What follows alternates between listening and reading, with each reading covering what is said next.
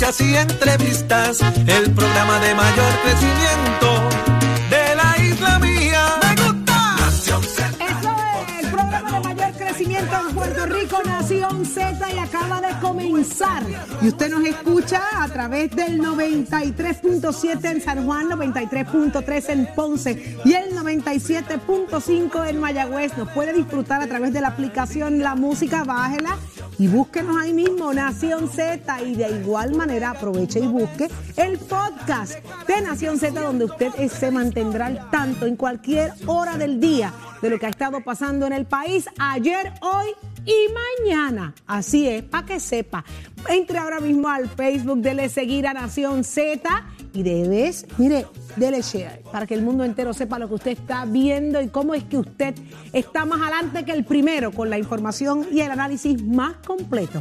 Aquí en Nación Z. Buen día, Jorge Suárez. buen día, Buenos Eddie días, López. Eddie. Buenos días, Puerto Rico. Siempre un enorme privilegio estar con ustedes conectados todas las mañanas discutiendo lo que ocurre en y fuera de Puerto Rico. Martes, para que Nación Z usted no se aparte, que ese pegadito aquí a todo el análisis que tenemos preparado para ustedes, que vamos a tocar temas muy importantes de lo que está ocurriendo en Puerto Rico. Eddie, buenos días. Muy buenos días compañeros, muy buenos días a todos los amigos que nos sintonizan dentro y fuera del país. Un honor estar con ustedes una nueva mañana, una nueva hora llena de información, llena de noticias, pero sobre todo de mucho, mucho análisis. Martes 24 de mayo del año 2022.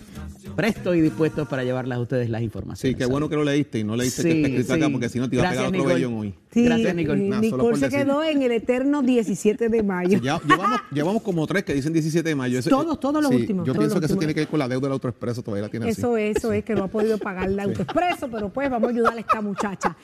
Óigame, muchas cosas pasando, extraordinarios invitados, entre ellas, ¿de quién se trata, Señoras y Jorge? señores, llega aquí la alcaldesa de Loíza, Julia Nazario. ¿Qué golpe recibe Loíza con el tema del fondo de equiparación? Ella nos va a explicar aquí cómo queda Loíza si esto se elimina. Y que cuando habla la alcaldesa de Loíza hay que escuchar, ella Así no es. tiene amor papola. Y ya discutimos alguna vez aquí que era lo del Sí, amor sí, papola, sí, ¿verdad? fue un debate extenso. Sí, fue un debate extenso. ¿Y quién más nos acompaña hoy? El nuestro panel de féminas de todos los martes está con nosotros la senadora por el Partido Nuevo Progresista y senadora por San Juan, Nitza Morán, y va a estar con nosotros también la candidata al Senado eh, por el Movimiento Victoria Ciudadana, Rosa Seguí. Vamos a discutir eso de los municipios y también cuál va a ser el rol de los delegados por la estadidad de ahora en adelante con esto de la presentación de borrador de proyecto ante el Congreso de los Estados Unidos. El gobernador dice que ellos van para adelante y van a continuar. Vamos a ver. Sí, que están calladitos.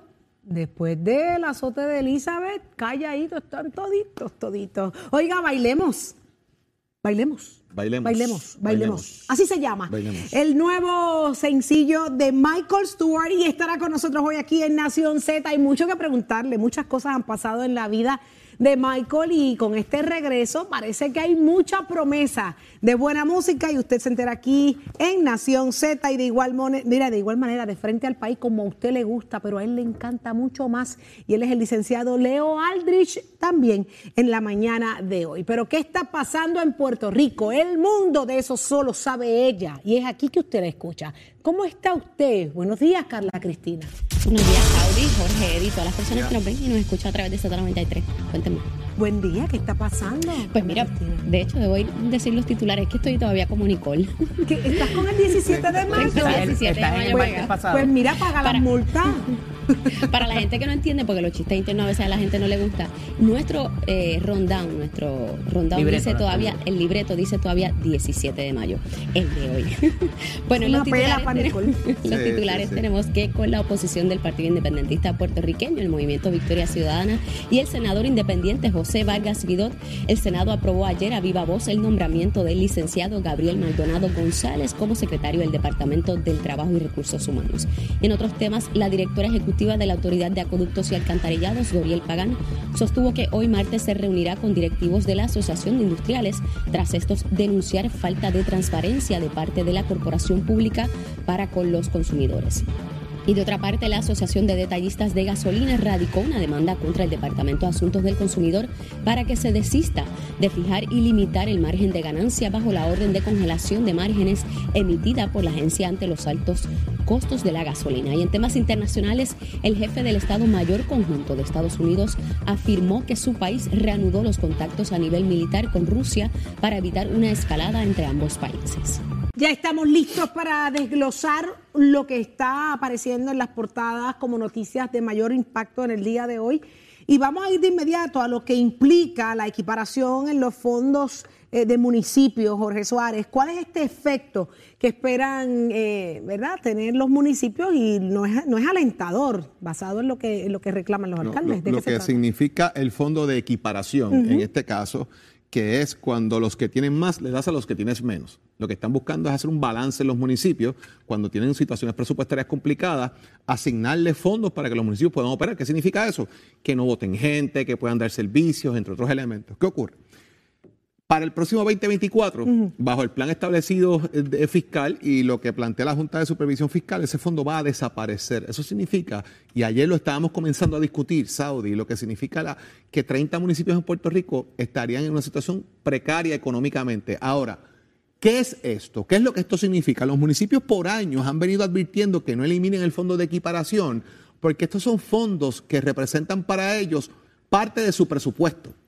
O sea, si el municipio X tiene 7 millones de fondo de equiparación, son 7 millones de dólares que tienen en servicio. Si usted le resta eso, el 50%, el 40%, usted le está restando eh, prácticamente 3.5 millones de dólares a un municipio donde se va a ver afectado el servicio de salud, donde se va a ver afectado el recogido de basura, el pavimento, se va a ver afectado los servicios deportivos, se va a ver afectado la nómina del municipio lo que significa que puede llegar un punto donde haya que despedir empleados públicos, donde no se pueda pagar el plan de salud, donde no pueda operar el CDT, donde no tengan gasolina para pagar, gasolina para echarle a, las patrullas, para dar servicio. O sea, es un efecto de servicio que tiene el municipio. Cuando le pregunta a la Junta de Supervisión Fiscal, su portavoz, en este caso, eh, Silvet Santiago, dice que la estructura actual de las finanzas de los municipios es insostenible, teniendo en cuenta lo que enfrenta el país y que esto no se trata de subsidios, que los municipios no pueden recibir subsidios.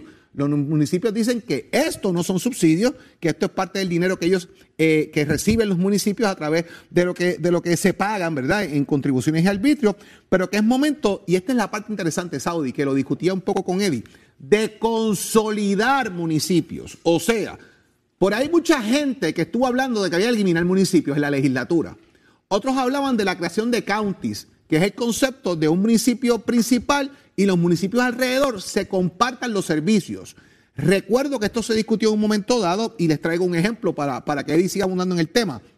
Como yo traigo un municipio que es el municipio principal matriz, los que estén a su alrededor dependan de ese municipio y del presupuesto de ese municipio para recogido de basura, servicio de seguridad, servicio de pavimento, o sea, ese municipio controla lo que ocurre alrededor de los demás.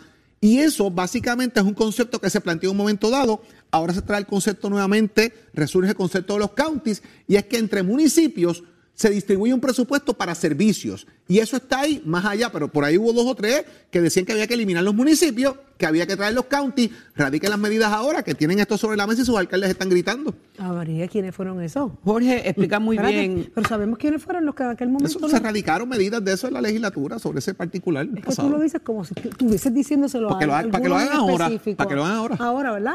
Ay, Virgen Santa. Lo que pasa es que cuando lo llevas a números, que al final del día es lo que va a, ser importante, eh, tienes que saber antes de erradicar inclusive esa medida cuál va a ser el ahorro. Y, me voy a explicar porque tenemos que ir un poquito, dar un poquito de trasfondo y esto tiene que ver con lo que son los planes fiscales. El plan fiscal, como ustedes recordarán, fue la primera lucha que se dio con la Junta de Supervisión Fiscal tras la, tras la aprobación de promesa. ¿Y por qué esto es importante? Porque el plan fiscal, más allá de determinar cuánto se va a desembolsar en cada presupuesto para los gastos del Estado, también tiene unas partidas de pago de deuda y también tiene un ahorro que hay que tener contenido por si acaso pasa cualquier desastre. Ahora bien, si teníamos, y de acuerdo al plan fiscal que se hizo y se aprobó, teníamos, recibíamos 10, usábamos 7 para las necesidades del país, teníamos un pago de deuda de 2, estoy poniendo un ejemplo hipotético, y ahorrábamos uno, eso hacía esos 10. El problema es que tanto la Junta, el gobierno, o sea, la administración, el Ejecutivo, como el Legislativo, han estado de acuerdo y conocen que los recaudos ahora mismo están explotados. Se ha recibido, si recibíamos 10, ahora estamos recibiendo 12, 15. El gobernador expresa, y con mucha razón, mira, pero es que tenemos el dinero para poderlo de, eh, eh, ¿verdad? Eh, desembolsar para los municipios y sus necesidades. O sea, estamos por encima de lo que es y por encima de lo que el plan fiscal con, conceptualizaba y contemplaba. Por tanto, podemos hacerlo de esta otra, u otra manera la Junta se ha negado a que a pesar de que los recaudos son exceden lo que había sido la proyección, se provea para estos, eh, este tipo de situación. Aquí lo que pasa es que mientras esto ocurre, la consecuencia de lo que traería el no aprobar este fondo de equiparación Todavía tenemos el Pay As como decíamos ayer, y tenemos también lo del Plan Vital, que son aportaciones que salen directo del municipio que también inciden sobre sus finanzas. Lo que pasaría a nivel nada más de la nómina, de eso, eh, con la afección de, servicios que muy bien trae Jorge, o sea, la gente que quedaría desempleada y la consecuencia de eso, no te molestes, tranquilo, eh, la consecuencia que eso tendría eh, sería nefasta para esas mismas proyecciones porque entonces se va a consumir menos y esto es un círculo completo y coordinado, integrado. Y me parece que ahí la Junta está padeciendo un poco de miopía y no está viendo más allá de lo que va a ocurrir con certeza si esto impacta a los municipios, cerca de 30 a 40 municipios quedarían impactados, no el año que viene, no de aquí a 10 años, en el próximo año fiscal, si esto no se eh, elabora de una manera coordinada, y me refiero a el eh, fondo de equiparación, que como muy bien trae Jorge, distribuye la carga de los, que, de los municipios que más reciben por concepto de eh, tributación, de diferentes tributaciones, y los que reciben menos, pues porque tienen menos actividad económica no por eso vive menos gente allí, no por eso tienen menos responsabilidades en cuanto a los servicios. Añado, añado ahí rápidamente. ¿De dónde viene el tema de recortar los 100 millones del, presupuesto del gobierno? Es que ahí están los 88 millones que puede liberar el plan vital. Ah.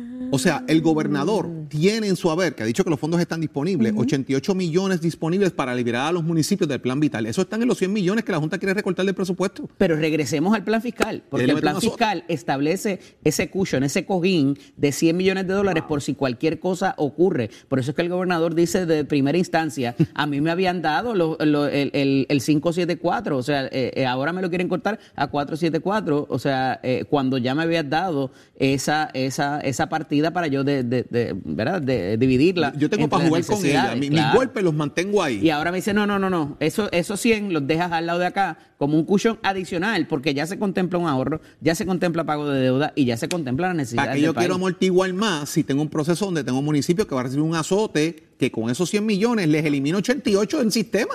Y los puedo mantener entonces vivos porque les quité el pago del plan vital, que es tan importante para los municipios, porque como tú bien dices, Eddie, el PHUGO está ahí encima y tiene que pagarlo como quiera. Y recalco, el dinero existe y la proyección está excedida en términos de los recaudos. aquí, aquí municipios como Florida que pueden perder el 75.9% del dinero que reciben dentro de este, dentro de este plan. ¿Con quién se, integraría Florida en un caso de... Ah, bueno, eso, es un, asunto que hay que ver la configuración. Eso dependiendo de cómo se haga. Eso depende de cómo, cómo qué tipo de servicio tú... Exacto. ¿Cómo está el país? ¿Dónde tú recibes servicios? Porque, por ejemplo, en la redistribución electoral están diciendo que van a mandar a Ciales para el distrito de Ponce.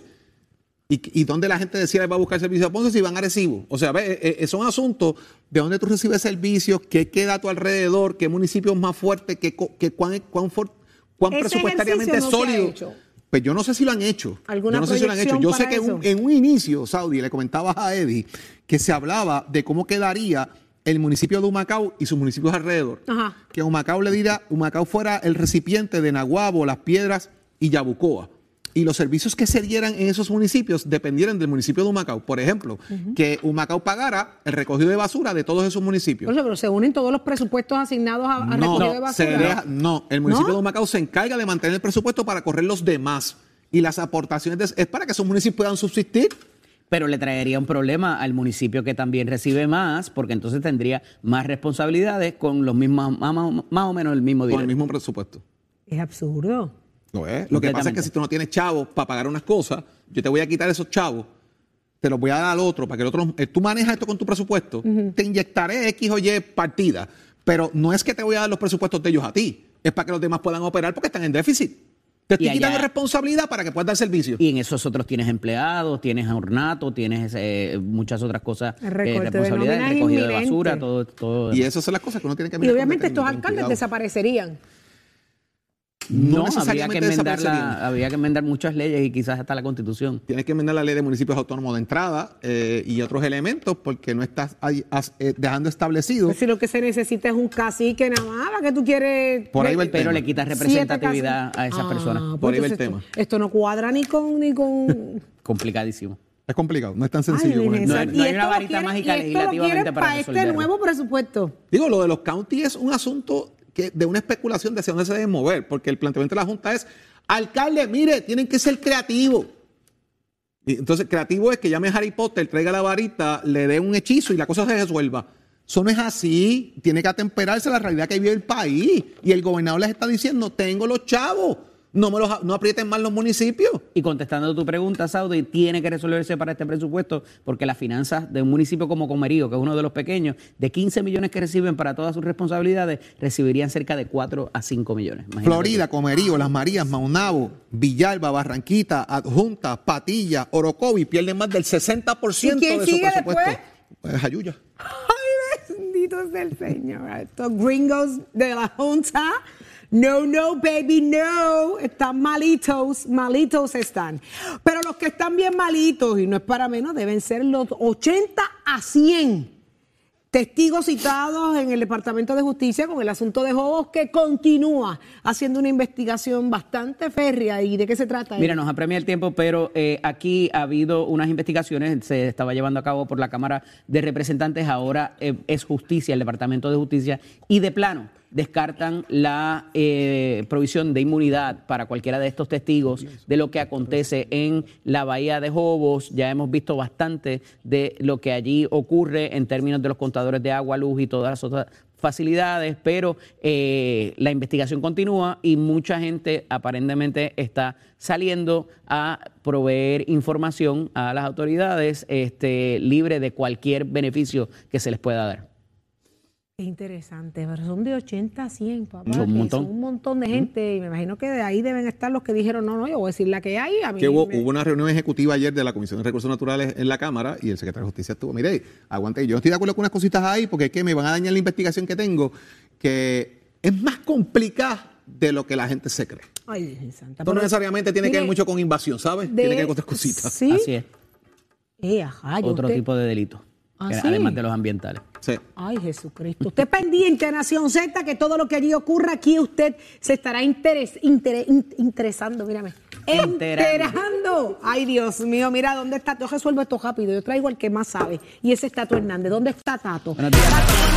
Aquí, aquí, aquí. Tato, ¿qué- Tato, Yes. ponme al día. ¿Qué está pasando en el mundo deportivo?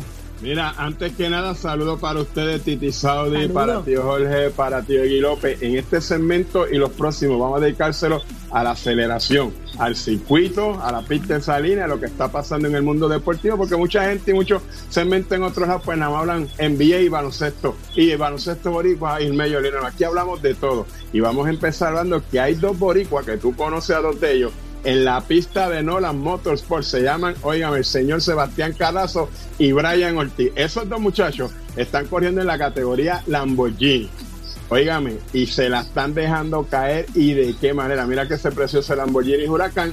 Ellos están corriendo muy bien. Son unos cuantos eventos que se dividen en dos etapas. Una carrera por la mañana y una en la tarde, o a veces una sábado y otra domingo. En esta etapa, el sábado llegaron quinto y el domingo llegaron primero, acumulando gran punto. Así que hay que estar pendiente a la gran labor de Sebastián Carazo, como también de Brian Ortiz, en esta gran categoría de carros solo Lamborghini. Ellos tienen un Lamborghini Huracán y están compitiendo en esta pista. Ahora se mueven para Nueva York. Son alrededor de algunos 12 o 13 eventos en lo que queda del año y las mejores puntuaciones son las que ganan. Cabe señalar que ellos han estado ya cerca por ganar esta división. Antes lo habían hecho aparte, ahora los dos están juntitos, así que le auguramos mucho a Puerto Rico en esa etapa. Y usted se entera de esto a través de Oiga Chero, give it up, my friend.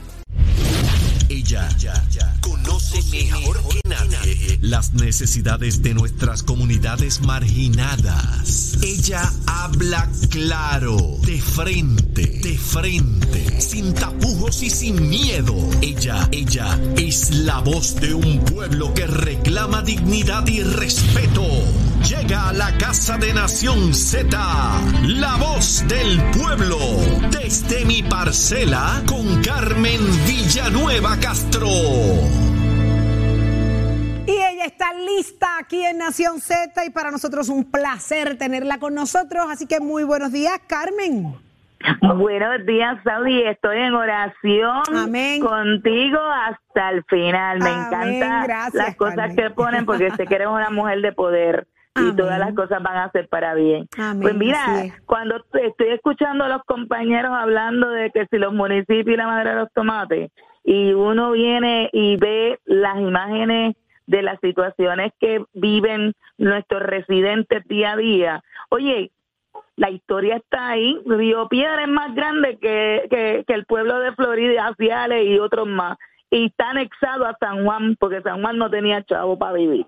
Así que San Mateo de Cangrejo, que es Santurce, se anexó también a San Juan para poder vivir. Y aquí la prioridad debe ser el ciudadano. Pagarle los salarios a todos los políticos no puede ser la prioridad y tiene que ser el servicio directo. Si vemos lo que pasa en la comunidad de Ciénaga, en Yauco, una comunidad destruida por los, por los terremotos, también no no hay ninguna acción de toda esa lista, de toda esa lista entre el alcalde, eh, los departamentos, las agencias, allí hay gente viviendo en unas condiciones que nosotros no podríamos vivir. ¿Y tú crees que a mí me da la gana de escuchar de que es prioridad pagarle salario a toda la lista de todos los que no han hecho nada ahí. Si nosotros pudiéramos empezar a aplicar que la gente hay que votarla por ineficiente, los primeros que estarían votados, ¿sabes, sabes quién sería? Mira, esa gente lleva dos años, dos años y medio, y ahí no pasa nada. Entonces, el alcalde con decir que ya lo hemos entrevistado dos veces, que ha salido con promesa, que se le hicimos gestiones para que le entregaran un terreno para que construyera las casas, ahora dice que tiene para cinco y nadie investiga aquí. Los municipios son criaturas de la legislatura, la legislatura no supervisa a los municipios. Entonces, nosotros tenemos una fila de un montón de gente. ¿Tú crees, Saudi, que si tú estuvieras gobernando, esa gente para ti serían prioridad? Es que, es que es bien difícil ahí, ¿sabes, Carmen? Es bien triste. Tienes tanta razón en todo lo que estás diciendo. A mí me, indigna saber que a dos años de toda esta situación de los terremotos, tú no nos dejes ver aquí imágenes de específicamente Yauco, de esta, de esta, esta, esta comunidad y que, viven en módulos, viven en módulos de madera gracias a una iglesia que se dio a la tarea de recoger materiales que unos peloteros de Estados Unidos le enviaron en donativo. O sea que mira, mira el nivel. Y entonces, ¿cómo estamos discutiendo un asunto de administración pública que hemos fallado como país, que gastamos más que lo que recibimos? De cómo se hace una cosa a la otra. No, si no es la Junta nada más, es que todo lo que estamos haciendo, no estamos ah, haciendo las cosas en beneficio de los ciudadanos. No existe, no existe el sentido de urgencia, es lo que a mí me sorprende, eh, en, eso hemos caído, no existe el sentido de urgencia, de prioridades, de, la velocidad para ayudar al ciudadano y, y llevarlos a unas condiciones lo más justas eh, posible. Carmen, definitivamente. El no aguanta más lo que nosotros tenemos un país empobrecido, y lo tenemos detenido. Y detenido. y detenido porque nosotros estamos mirando a los políticos como prioridad. No, ellos no son mi prioridad no deben ser la prioridad. Y yo creo que nos debemos indignar. Ellos se pueden ir part-time. ¿Por qué no se van part-time? Ah, ¿Por qué? Porque hay que hacer política partidista todos los días y yo estoy pagando para que hagan política partidista, no para que beneficien a la gente. Así que hay que pensarlo, no, hay que hacerlo, hay que actuar y hay que cerrar lo que no funciona. Carmen, esta es la muestra de lo que peleaba yo el otro día, cuando la prioridad ahora, ¿verdad?, es desarrollar un borrador y presentar un borrador en Washington para los asuntos de estatus. Cuando esta es la realidad del puertorriqueño, yo no sé con qué cara se van a Washington a presentar y a pedirle más a Estados Unidos, cuando esto que tú acabas de presentar es la verdadera vida del puertorriqueño. Entonces, no, nos escuchan. No, es como que nos quieren pasar por encima con los asuntos de importancia. Si esta es la prioridad, es cómo vivimos, qué queremos, qué tú le quieres vender a Washington, si esto es una realidad. ¿Qué tú le estás vendiendo? Eh, exacto, le quieres vender lo que ni siquiera tú miras. Entonces, lamentable, y volvemos. Esto no es pataleo de Carmen Villanueva la parcelera. Este es el sentir de muchos puertorriqueños. Entonces, lamentablemente, oye, cuando miramos a las elecciones no fue todas las que iban a votar porque ya estamos molestos, por no decir la palabra que diría yo en el barrio.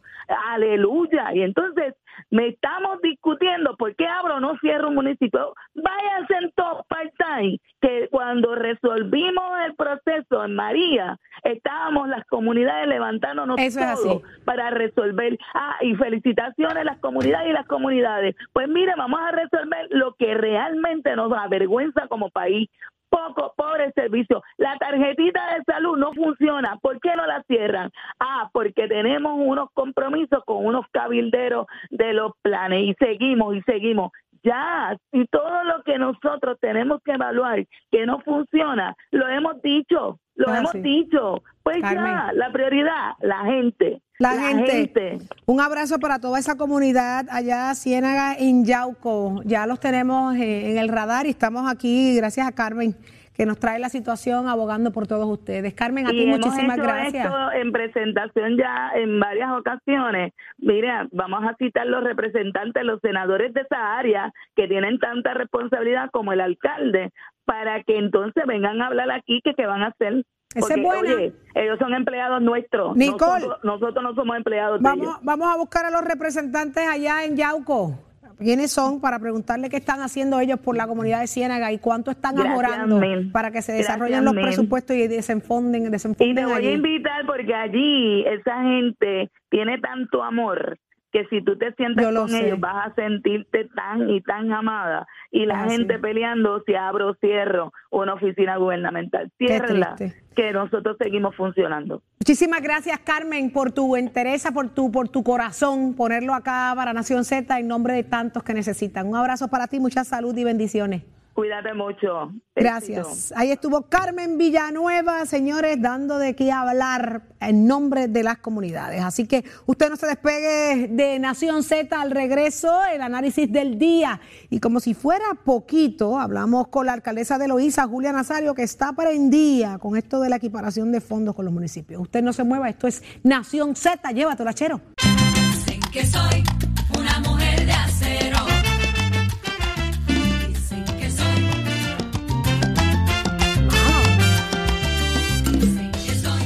está parado.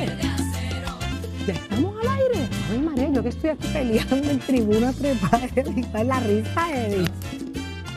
Ya estamos listos, señores. Claro que sí. Estamos de regreso a Nación Z, la plataforma 360, número uno en Puerto Rico. Y decía yo fuera del aire que el país está detenido, el país está paralizado. Es absurdo. Señores, como yo acabo de escuchar a Carmen y es absurdo saber que todavía gente viva en dos tablas. ¿Usted sabe lo que es eso? Vivir en dos tablas a estas alturas, después unos terremotos de lo traumático. No, no, no. Hay que buscar a esos representantes y que nos digan dónde está el movimiento de los asuntos. Pero vámonos contigo inmediatamente, Eddie. Vamos al análisis del día. Gracias, Saudi. Está con nosotros en la mañana de hoy la senadora por el distrito de San Juan por el Partido Nuevo Progresista, la senadora Nitza Morán, a quien le damos la bienvenida. Buenos días, senadora. Buenos días, buenos días a ambos, buenos días Saudi y Eddie, gracias por estarme nuevamente. Siempre, como no. También está con nosotros la candidata al Senado por el Movimiento Victoria Ciudadana. ex candidata, ex candidata, ex candidata. Bueno, pero no, no, no, no cerramos la puerta, licenciada, tranquila. No la cerramos, no la cerramos. Está con nosotros la licenciada Rosa Seguí, a quien también le damos la bienvenida. Buenos días.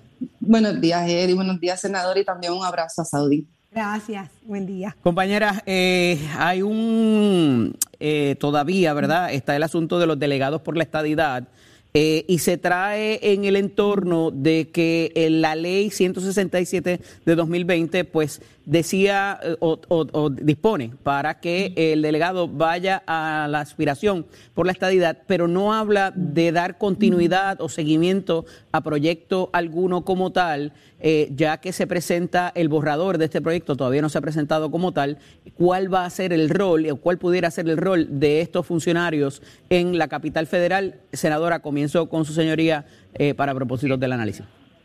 Sí, claro. Este, mira, de ahora todo el mundo sabe que se está avalando, ¿verdad? Un proyecto en la en la Cámara Federal. Este, y más sin embargo, pues estamos poniendo en perspectiva eh, lo que ha pasado con los delegados congresionales. A mí no me gusta utilizar la palabra cabildero, pero prácticamente, ¿verdad? Clericalmente se le dice así.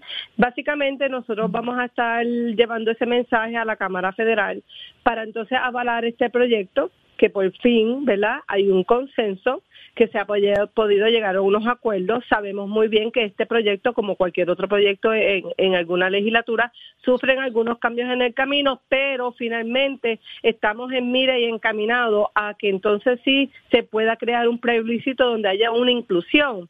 En estos momentos se están hablando de tres alternativas, así que básicamente estos delegados congresionales tienen manos llenas, tienen que estar en Washington, D.C., que yo los exhorto, ¿verdad?, a que estén allí 24/7, a que este proyecto finalmente, ¿verdad?, se pueda ver y se pueda llevar a cabo este, este plebiscito que siempre lo que hemos buscado que sea algo de consenso y que venga de la, del ámbito del Congreso. Así que yo creo que en términos de, de partido, de nuestro ideal, nosotros hemos hecho un progreso bien, bien grande, bien agigantado, de que por fin se está viendo algo en el camino y que el Congreso finalmente está considerándolo. Así que los delegados congresionales que fueron electos tienen su trabajo, tienen manos llenas y es hora de actuar. Así que, y no es actuar en Puerto Rico, algún llamado de que estén en Washington para poder este, hacer su trabajo con los congresistas para poder llevar a cabo este proyecto y que se pueda finalmente pues llevar a votación y que y que y que pueda entonces progresar lo que siempre hemos buscado como ideal y como partido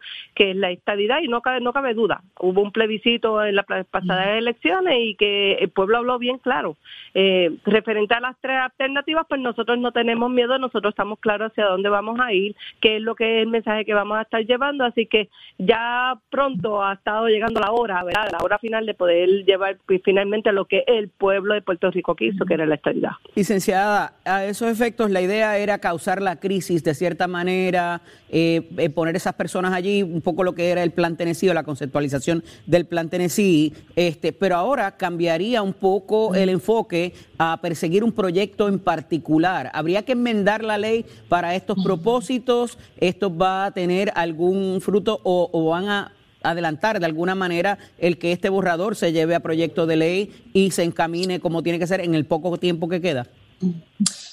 Hay incertidumbre eh, y es porque el liderato del Partido Nuevo Progresista eh, veía con optimismo que esta creación de, los cabilderos o los delegados, como dice la senadora, iban a rendir fruto. Tristemente tenemos que reconocer objetivamente eh, que ha sido inconsecuente la labor de, estos delegados. Eh, y yo creo que, no está mal reconocer que no funcionó. Lo que queremos es que el dinero eh, público eh, y que si hubiera sido vinculante ese plebiscito, pues continuaran haciendo esa labor. No lo han hecho, no fue el fruto de su labor la, presentación de este borrador eh, y yo creo que eh, lo importante eh, de lo que ha dicho, las, las, expresiones del gobernador, es lo que, lo, lo, que mantiene en silencio y es eso, ¿verdad? no deberíamos continuar con estas figuras de los cabilderos de la estadidad.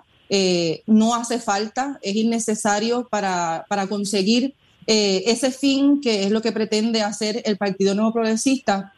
y creo que ahora está muy, muy descubierto, ¿verdad? Que se han tenido que alejar de, ese, de ese discurso. Eh, yo creo que ha habido mucho problema, ha habido casos judiciales, ¿verdad? Eh, y, las personas que han estado trabajando y el mandato del gobernador a que se continúe eh, trabajando hacia este proyecto, este borrador de proyecto de, consenso, hace innecesaria esta figura.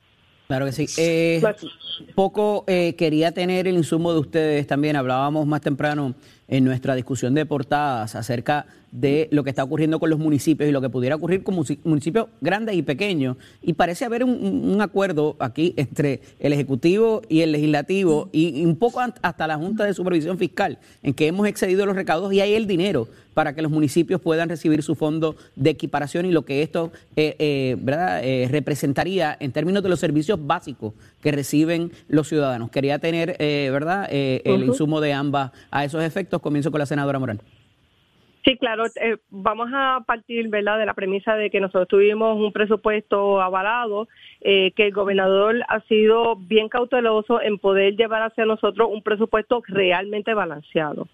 Lo que estamos hablando con los municipios, ¿verdad? De, quitarles unos beneficios, unos fondos de equiparación que están bajo la administración del CRIM, pues crea, ¿verdad? Un, quizá una expectativa de, de esperanza o de de desesperación a ver qué va a pasar, especialmente en municipios pequeños que no, no son autosostenibles. En estos recargos, pues con esta recaudación de, fondos de, equiparación, pues obviamente los pone a ellos en una manera pues de manejar sus municipios. Si fuese así, porque tenemos que recordar que la Junta de Control Fiscal tiene mucho peso en decisiones referentes a cómo se manejan estos fondos, pues siempre el gobierno de Puerto Rico ha estado trabajando algunas alternativas, ya sea a nivel legislativo, y se acaba de anunciar ¿verdad? Un, plan, un plan piloto que es el Working Capital Advance, que permite que los alcaldes reciban un 25% de los dineros destinados a proyectos para sus jurisdicciones. Así que en ese sentido, si la Junta ¿verdad? nos sigue apretando o nos cierra la llave eh, y esto perjudica a los pequeños municipios, que estamos hablando de unos veintitantos, veinticinco municipios que estarían realmente este, afectados, pues nosotros vamos a estar buscando unas alternativas para que esto, ¿verdad?, no los afecte a, nivel administrativo.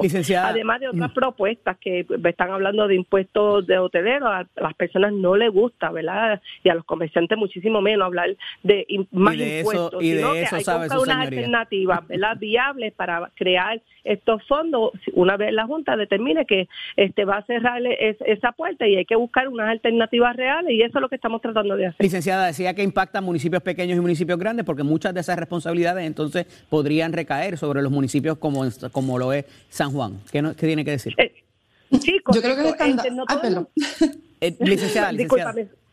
Creo que sí, ay, pues, gracias, senadora. Eh, yo creo que es escandaloso lo que está sucediendo, muy serio, ¿verdad? Decimos municipios, pero realmente estamos hablando de familias, de personas personas mayores, niñez, eh, personas con diversidad funcional, son muchas las necesidades y el municipio es esa representación más directa del gobierno. Así que eh, es muy triste, eh, es escandaloso y yo creo que pues refleja esa actitud antidemocrática, injusta y colonial de la Junta de Control Fiscal a la que según las expresiones de cuando estaba siendo gobernador interino Marrero, pues dijo que había que enfrentarla, que eso no se discutió, ¿verdad? O sea que estamos hablando de un ente que, no fue electo y cuyas personas deciden por nosotras eh, a costa de nuestro bienestar.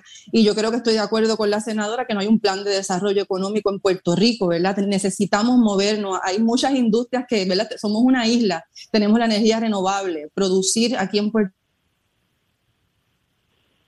Rico, la industria del reciclaje, tenemos la agricultura. me fui, me fui, disculpen, tenemos eh, ¿Dónde me quedé? Dije agricultura, muy bien, chévere no hay un plan de desarrollo económico, ¿verdad? Y tenemos muchos recursos en Puerto Rico. Eh, tenemos el sol, tenemos eh, agrícola, tenemos la pesca, así que sí tenemos cosas para hacer, pero no vemos que se hayan ejecutado e implementado. Y por supuesto, no se auditó la deuda. El gobernador de Puerto Rico en el 2016, frente al Senado, en las vistas congresionales sobre la ley promesa, afirmó que si se iba a auditar la, la, deuda y que sí se iba a cancelar esa porción que fuera este constitucional. Eso no se ha hecho y por eso todavía continuamos, ¿verdad? Buscando recursos donde no los hay eh, porque no hemos querido enfrentar a la Junta de Control Fiscal. Esperemos no ver los resultados de eso pronto. Sí, y quería, pero Edith, dame un momento para poder poner esto en perspectiva. No es que haya los recursos, aquí sabemos que tenemos una oficina del COR3 que está manejando todo lo que son fondos federales, que sí hay un plan de infraestructura para mejora. Así que la, la realidad es que nosotros tenemos que movernos hacia otras sí, otras alternativas, pero que recordemos que nosotros no estamos recuperando realmente por esos fondos federales. ¿Qué sucedería si nosotros no tuviéramos eso ahí? País. Así que vamos a poner todo, ¿verdad?, sobre la mesa y las cosas como son. Este, así que sí hemos adelantado, falta mucho por hacerlo, reconozco, pero estamos ahí, estamos batallando y las alternativas van a estar viables y el gobierno de Puerto Rico está comprometido. Compañeras, me traiciona el tiempo como siempre, pero sumamente agradecido de que hayan estado con nosotros en la mañana de hoy. Un abrazo a ambas. Hasta luego. Gracias. Gracias. día. Bien, hasta luego. Levantando el país, una de las encomiendas que más disfrutamos desde acá, desde Nación Z, y ya está con nosotros Jorge Dávila. Muy buenos días, Jorge. Buenos días, Saúl. Gracias por estar con nosotros un día más, muy bien acompañado. ¿De quién se trata? Eso que yo leí por ahí se escucha bien interesante, allá en Naranjito. Si, yo te invito a un paseo en bote. Vamos para allá, claro que pues sí. Vamos, y, nos llevamos a Jorge y a, y también y a Carla. vamos para allá, vamos para allá. ¿Y qué hay que hacer? Para llegar ahí? Pues mira, hoy tengo de invitado al señor Carlos Sáez Espinel, que es el propietario de eh, La Plata Boat Trip. Y es algo novedoso, ¿verdad? Que se está dando en el embalse de La Plata. Buenos días, buenos días, Carlos. Buen día. Buenos días, buenos días, Jorge y Saudi. Eh, pues estamos aquí eh, con ese proyecto que comenzamos en octubre del 2021, para ser preciso. un humilde proyecto allá en el centro de la montaña. Ofrecemos unos viajes, diferentes opciones de viaje eh, a través de lo que es el embalse de La Plata, que cuenta con 4.5 kilómetros cuadrados de embalse. Eh, eh, somos pet friendly, ahí todo el mundo es bienvenido. Muy bien. Y, cuéntanos, un, un, poco, bueno, tú eres, tú eres natural de Naranjito, ¿no? Sí, yo soy chango natural, pero no los que van a maternidad, así que...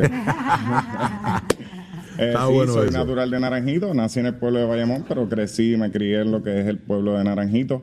Eh, desde pequeño estuve en las inmediaciones de lo que es el, embalse de la Plata. Tengo muchos familiares que viven en las orillas de lo que es el embalse de la Plata.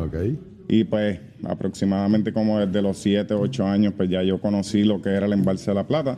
Ya pues con mi, con mi experiencia y, y mi edad, pues decidí hacer, comenzar este proyecto con, con mi familia y aquí estamos tratando de echar para adelante proyecto humilde y eco, ecoturístico eh, enfocado en lo que es la educación del, del, embalse de la plata, hablando históricamente eh, eh, de lo que es el embalse desde su origen de los taínos hasta lo que es hoy en día. Me encantaría ir para allá, Jorge. Yo quiero ver lo, eso. Lo, vamos a planificar. cómo es? ¿En qué consiste? ¿Uno se monta en un botecito? ¿Cómo es el asunto? Pues eso consiste en reservar un espacio, ¿verdad?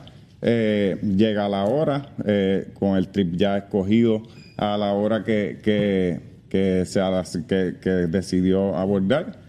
Es cuestión de llegar allí, ya tenemos todos los sistemas de seguridad, cuestión de los salvavidas, es cuestión de pagar, firmar y nos vamos. ¿Cuántas personas caben? Pues hasta seis personas, por lo menos hasta por el momento hasta seis personas, debido a lo que es la capacidad del motor, pues estamos trabajando con eso, con la oficina de lo que es el Departamento de Recursos Naturales, para ver si nos dan una autorización para abordar más, más capacidad. Para tener un motor con, con, más power. Con mayor capacidad, sí. mayor capacidad.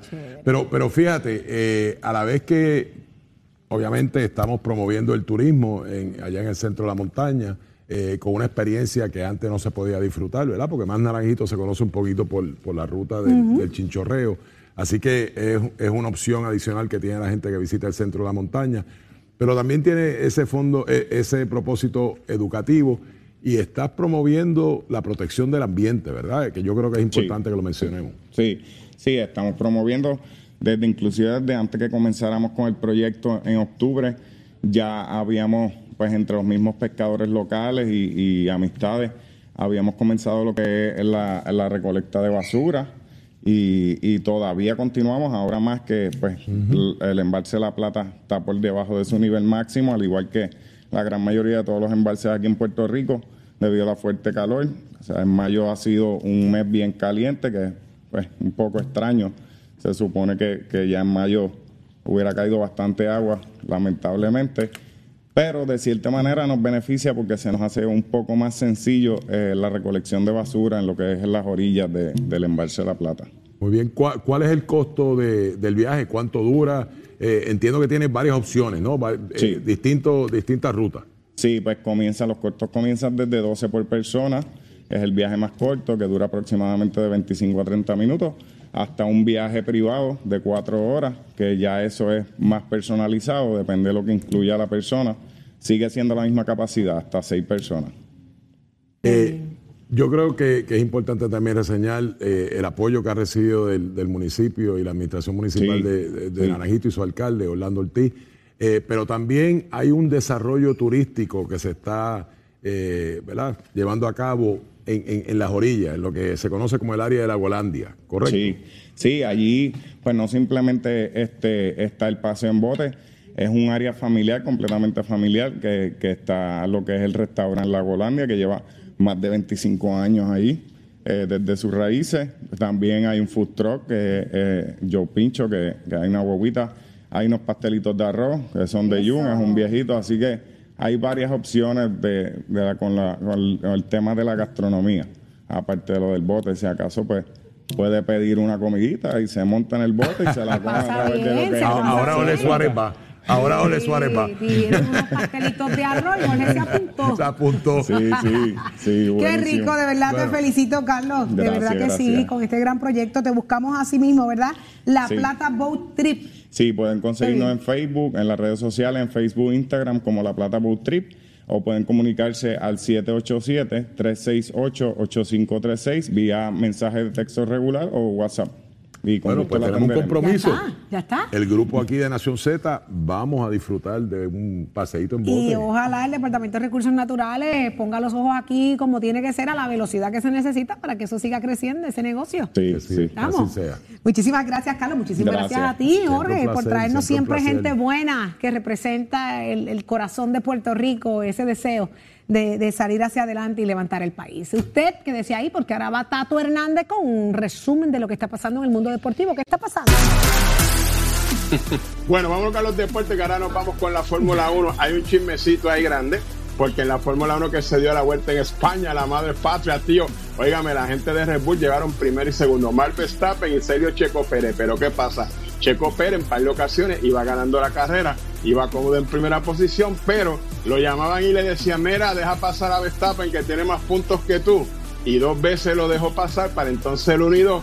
Mal Verstappen se lleva, ya usted sabe, todos los créditos. Y el mexicano está un poco molesto por eso y le dijo al club, mira, tenemos que sentarnos a hablar porque yo creo que yo iba cómodo y yo ponía a ganar la carrera. Dios, yo nunca voy a ganar aquí. Entonces ahí dime y direte y vamos a ver qué pasa en la Fórmula 1 que no me la cojan con el mexicanito y después me lo saquen de ahí de órbita, porque la verdad que es latino y es un gran piloto de Fórmula 1. Le pasaron por encima a los de Mercedes, a los de McLaren, a los de Ferrari, lo tienen, ya usted sabe ahí, apabullado y están todas esas marcas ahí al toma y dame por ver que se gana el campeonato de Fórmula 1 este año, que tan solo van cuatro carreras. Así que ya usted sabe cómo es gran rivalidad, pero gran competencia la que están. Oiga, Chero, give it on, my friend noticias, controversias y análisis. Porque la fiscalización y el análisis de lo que ocurre en y fuera de Puerto Rico comienza aquí, en Nación Z. Nación Z por, por Z93.